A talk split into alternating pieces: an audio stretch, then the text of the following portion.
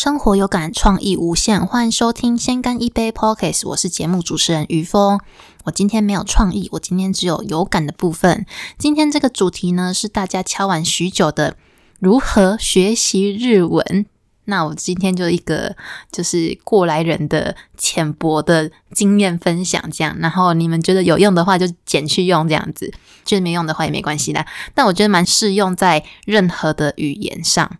呃，虽然我现在在读英文读的有点痛苦啦，但是我觉得，呃，当初读读日读日文，我在讲什么？当初读日文的时候，也有时候蛮痛苦的。但我个人是觉得日文比英文简单。啊，为什么呢？因为因为日文有汉字，就这样。对，就这样。应该是说我接触日本人的呃时间比较多，就是我反而在接触欧美人的时间没有很多，这样。所以对我来说，呃，日文比。啊，英文简单，OK，好，我要讲什么啦？啊，反正呢，我要跟大家分享，那希望给一些正在学日文，或者是你可能有要去日本留学的人一些帮助啦。那我先介绍一下我自己的背景好了，我自己是日文系毕业的，所以大一到大四都是学日文嘛。嗯，那我在大二下学期的时候有去日本交换留学一年，那。回来台湾之后就继续继续读书嘛，就导读到毕业。那毕业之后呢，也都是从事跟日本相关的工作，都是在旅行社。然后我有大概两年的时间是做日语导游。那日日语导游呢，就是平常要一直在说日文，大概对几乎。讲呃讲中文的时间都没有讲日文的时间多，就是每天早上一起来就就是在讲日文，因为就是导游就是在拿麦克风，然后在站在车上跟底下的日本人介绍台湾这样，然后分享一些台湾有趣的事情。好，这是我的背景。呃，先回顾到一下我大学的时候，好了，我就回想一下我大学当初学日文的时候到底是怎么样学习的。那我那时候其实学的蛮勤的。第一是我很我是日文系嘛，那日文系大部分时间都是在教授教日文这一块，所以你一定会有很多时间读日文。那我回家之后呢，也是花蛮多时间在读日文，因为那时候我很想赶快就是考过检定，然后很想赶快去交换留学，因为大部分对我们日文系来说。大部分的人都是在大三至大四的时候会去日本交换留学一年，然后那时候其实我大二就去了，我所以我大一的时候就开始考呃交换留学的这个机制，这样子，这个系统是应该是大学都有的，所以你们可以好好利用这个交换留学生的系统，因为你只要花台湾的学费就可以到国外留学，所以其实是蛮划算的，嗯，就与其你毕业之后要再去。读硕士或者是读大学，你要花更多的一笔钱，所以如果你们学校有这个资源的话呢，好好利用它。嗯，不仅仅是语言系的学生可以使用，外系的学生也可以用哦。就是据我所所知，天哪，我的发音，据我所 知，OK，据我所据我所所知，到底要念几次？据我所知。就是呃，我们学校系上有开放给外系学生申请交换留学的身份。然后我自己的堂弟呢，他本身是政治系的，他是东吴大学，他本身是政治系的。那在呃，他最近就刚回来，他去韩国交换留学一年，所以基本上外系的学生应该都是可以申请这个交换留学的身份哦。就推荐给大家，如果大家你刚好是大学生，然后刚好正想说。呃，大学的时候想要去国外体验一下，我觉得你可以好好利用学校的机制。那学校很多资源可以分享，等一下我也跟大家分享一下我如何学习日文的。那我毕业之后就是在旅行社当导游嘛，所以我就大量接触日本人，所以大量接触日文这样子。那我我先说我的日文没有顶尖，我日文就是可用就好这样子。我对于语言的心态就是。语言就是一个工具，它就是拿来让我呃完成我的 事情的一个工具而已。所以我没有在语言上非常要求，说我一定要讲的多好多好这样子。那我就是以对方听得懂为主，因为我觉得语言就是目的沟通，以对方听得懂为主下去学习。然后我当时在大学时候，我刚刚说我读很勤，所以我基本上呃老师。读老师在教第一课的时候，我已经读到第五课了，因为我那时候很想要赶快去交换留学嘛。嗯，哦，对哈，我刚才交换留学的部分还没讲完，因为基本上大家都是大三、大四去嘛，然后是大二去，所以大二去的话，基本上就是大一的时候就要考这个考试。那考试有笔试跟口试，我其实忘记过程了，我只记得好像蛮多我不会写的，但 anyway 我。我通过了这样子，我那时候选择去长崎交换的原因，是因为大部分人都去东京或者是关西呃大都市的地方，然后想说哦，那长崎好像蛮特别，而且那时候是我们学校第一间，就是第一届开的姐妹校，所以想说去体验一下，而且呃以后。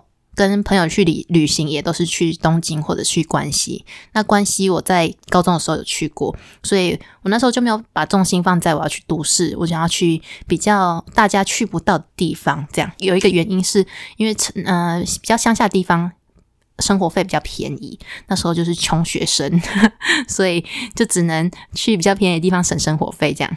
我觉得这一集就是没办法跟大家介绍到我怎么在日本的我我在日本的整个经过，我觉得这个可以放在下一集。然后这集主要是就是专注在如何学习日文。嗯，那时候我进日文系，其实我进日文系也是兴趣之一，我不是就是随便乱填，然后只考分数上这样子。我是照我自己的兴趣。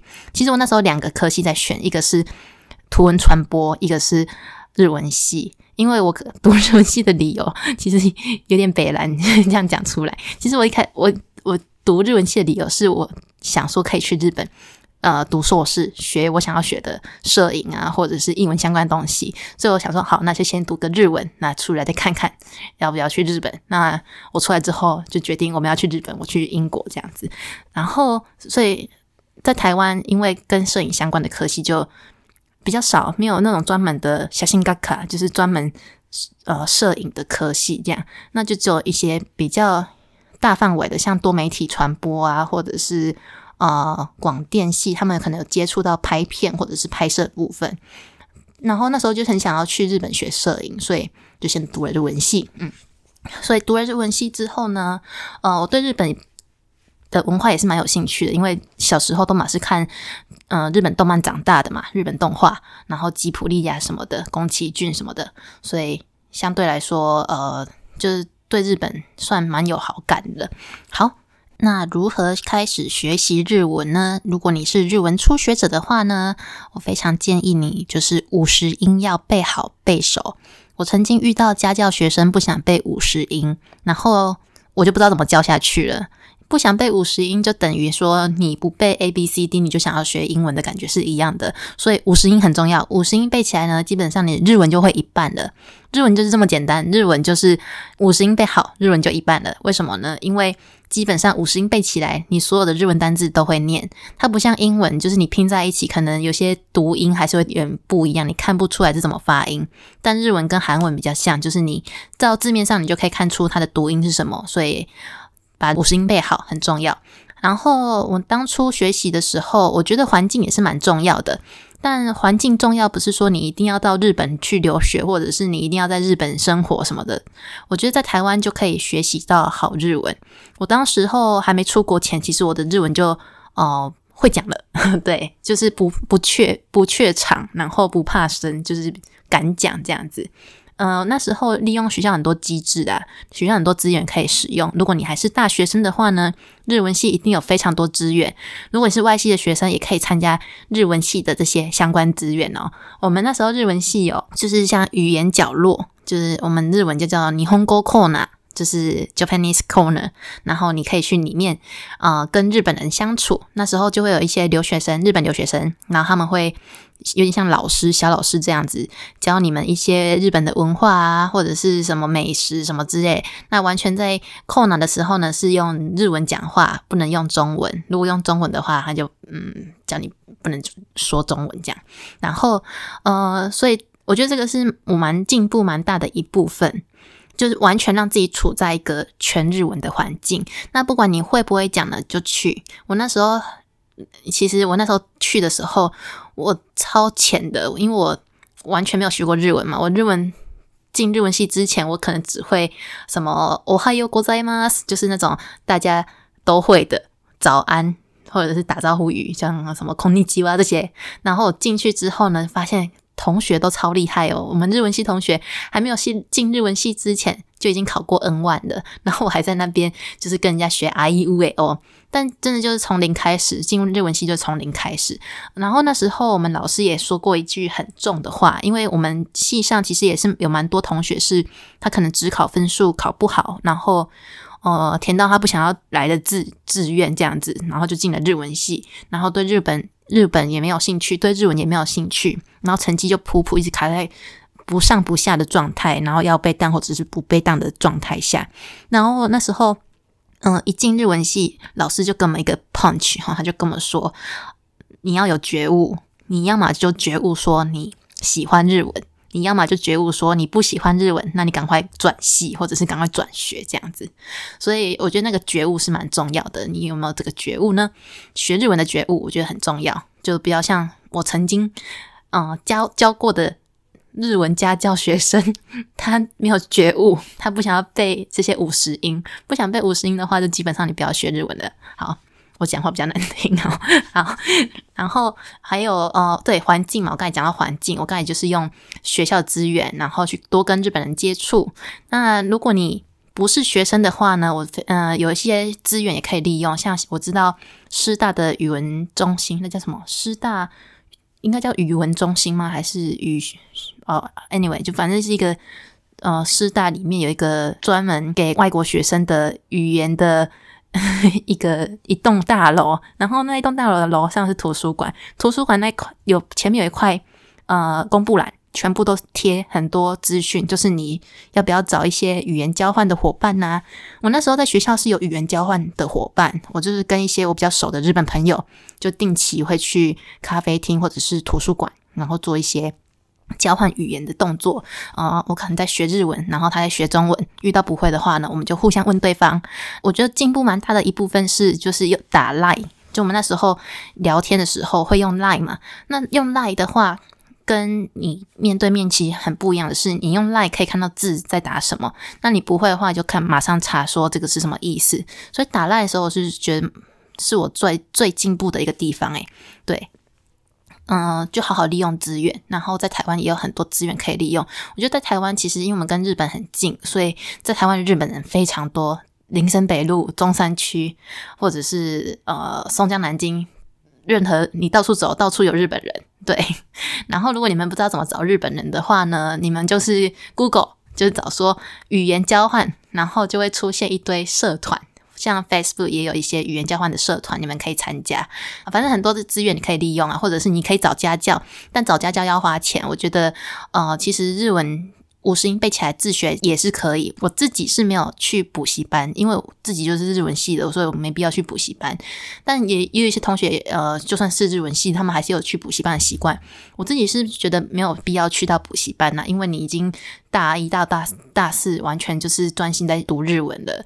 那去补习班，我不知道是要干嘛这样。对，然后我自己就是很很会找资源，反正有任何可以跟。日本相关，或者是有任何可以跟日语讲到日语的机会，我就会去。那我觉得心态也是蛮重要的，就是在语言学习的时候，一个心态很重要。大部分的台湾学生其实都很怕会讲错嘛，就我自己也是很怕会讲错。那我自己呃很怕讲错又很敢讲的原因，就是在于我的心态调整，保持着一个说，反正我就是不会，那我不会就是要来学，所以。讲错也没关系，反正你就是不是外国人啊，讲错不会有人笑你，而且你就是不会。那错了之后，人家纠正你之后，你可以从中学习到，就是要要有一个很 open mind 的心心态吧。我自己是这样觉得。然后哦，我记得我那时候去就是霓虹国 Kona 的时候，我不会讲日文嘛，我是完全零这样子空白。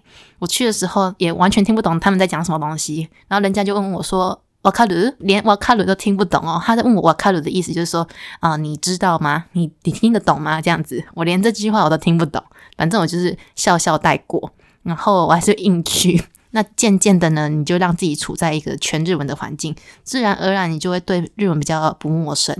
我那时候也会把一些嗯，像我自己周遭的环境啊，用全日文，例如我的手机设置，或者是我电脑，或者是我的网页，或者是我连看 YouTube，或者是看日剧什么的，都把它切换到日文模式。那你的大脑就是自然而然会进入日文模式。然后我看日剧的时候，呃，如果你还是很初学者的时候，我会建议你开字幕。嗯，因为你开字幕的话，你看那个你就会知道那个是什么意思。遇到不会的话，就赶快笔记本拿起来抄。我那时候会抄一些笔记，这样子，然后再去背这些单字。就连我在脸书发表一些文章，或者是 Instagram 上发表一些文章，我都会用日文去打。嗯，错也没关系，反正你就是在学习嘛，错也没关系。对你就是要保持一个。没关系，我就是来学习的。那错，欢迎大家来指教。所以也很多，我发了之后，很多朋友会来指教，说：“哦，你这个打错了。”那我觉得也很开心，就是你们来帮我纠正我的日文，然后我就可以学习到更多东西。真的不要怕犯错啦，我觉得，嗯，因为你就是不会啊，真的是不会，就是要来学，所以不用怕犯错。好，然后还有什么可以分享给你们的？嗯。基本上我是觉得在台湾就可以学习到好日文呐。然后我自己目前在学英文，我就是尽量用这个心态去学。但我觉得啊，英文好难哦。我个人是觉得日文比较简单，我刚才讲过了。对，而且我现在因为英文有非常大的考试压力，所以我必须为了考试而读英文。以前可能读日文的时候没有那么多考试压力，因为以前就是很自己的脚步下去走啊，就是差不多。呃，时间到了就可以去考一下，考一下这样子，所以日文就很顺。在大四之前，就是毕业之前，我就已经考过 N one 这样子。我唯一在比较有压力的学习日文的时候，是在是在我那时候去要去交换留学嘛。然后去交换留学的时候，我是大一下学期啊去考这个考交换学生的考试，因为交换学生要考试，然后基本上。学校的部分一定要 N 三，你才可以去留学。可是我那时候，呃，刚进去日文系，所以我没有考过任何一次的日文检定。但我还是去考了留学考。我就跟助教说：“你先让我考，然后之后的那个检定我再补给你。”然后也是通过。然后之后的检定呢，我就是拼命读，拼命读，然后也是通过。可是 N 三真的比较简单，N 三大概我大概读了。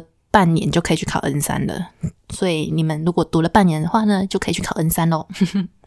对，就是这样子。哦，我今天有介绍到吗？我也不知道这样子有没有帮助到你们，但我自己个人觉得是心态很重要啦。就连呃，我不是完全顶尖嘛，我不是很很会讲日文，就连我在工作的时候也会遇到一些不懂的日文单字。那我觉得就是不用，你不用害怕。我我甚至还会问客人说：“诶，这个单字怎么说？”就算我不会说，我就用解释的。我就是说，呃，例如说，呃，水瓶好了，我不知道水瓶的日文怎么讲，然后我就会问日本客人说，哎，那个就是可以装水的那个东西，长长的，然后要打开瓶子，要打开那个盖子，然后喝的那个东西叫什么？然后日本人就会跟我说，那叫水瓶，这样子，所以我就会从日本人那边学到很多我不知道的日文单字，那就勇于去表达，我相信他们都可以很理解，说，呃，你是一个外国人，比较不懂。需要学习，这样。OK，我今天的分享就到这边结束喽，谢谢大家。下一集再跟大家分享，呃，我的日本的留学的经历，然后你如何在日本省吃俭用，也不用省吃俭用哦，就是你如何在日本花的很少，又可以体验到很多东西，然后怎么找打工啊，什么什么之类的，那下一集再分享给大家啦。插播一下最近的译文快讯。文化总会呢，在多次的联系跟沟通之下，终于邀请到日本很红的当代艺术家奈良美智来台湾办展览啦。那这次的展览名称叫做《月光小姐》。那《月光小姐》其实在啊二零二零年就在东京的森美术馆展出过了。那这次是首次的海外特展哦。那海外特展就献给台湾，非常有这个荣幸哈。那在时间呢，我。会打在下面那个资讯栏，你们再去看一下。哦，这边也讲一下，时间是二零二一年三月十二号至六月二十号，于关渡美术馆展出。如果有兴趣的朋友呢，那段时间可以去看一下。然后这次的契机其实蛮特别的，我看了一下，它这个契机呢，源自于去年四月，奈良美智就在他的推特上表达对台湾捐赠口罩的感谢。然后我们的蔡英文总统呢，就在他的社群上给予回应，所以互相有就是很热络的留言啊回应，这样子搭起这个台湾与奈良美智的友好桥梁。那这次，嗯。这次也加上刚好是三一一十周年，所以日本交流协会呢，就呃也希望借由这个奈良美智特展呢，纳入日台友情的系列活动。那经过奈良美智的同意之后呢，就是携手来办这个呃展出的这个展览，对这个策展的内容这样子。哎，我来讲什么？反正就携手策展的啊，好好。那也期望之后的台日情深、台日情谊更具有。OK，fine，我的中文真的不好，反正就是希望以后台湾跟日本的关关系越来越好。但我的中文真的很烂呢。好，Anyway 就是这样子，然后我会把资讯贴在下方资讯栏，你们再去 check 一下。呃，我发现诶，奈良美智跟蔡英文总统他们有很多互动，诶，就在二零二二零一六年的时候，就是。奈良美智他的 Twitter 上又发表了一篇，就是期待蔡英文胜选的演讲。因为那时候他就 po 一个蔡英文就是败选之前败选的一个演讲，然后他就表达说希望这次蔡英文会胜选，然后可以听到他胜选的演讲这样子。然后在呃奈良美智生日的时候，我们蔡英文总统也有寄卡片给他。为什么他们的友友谊那么良好？发生什么事？好了。这不是重点，重点就是有兴趣的朋友呢，我之后，呃，因为我怕大家会忘记，所以我之后快接近那个时间的时候，我再播一次给大家听。好，下集见啦，拜拜。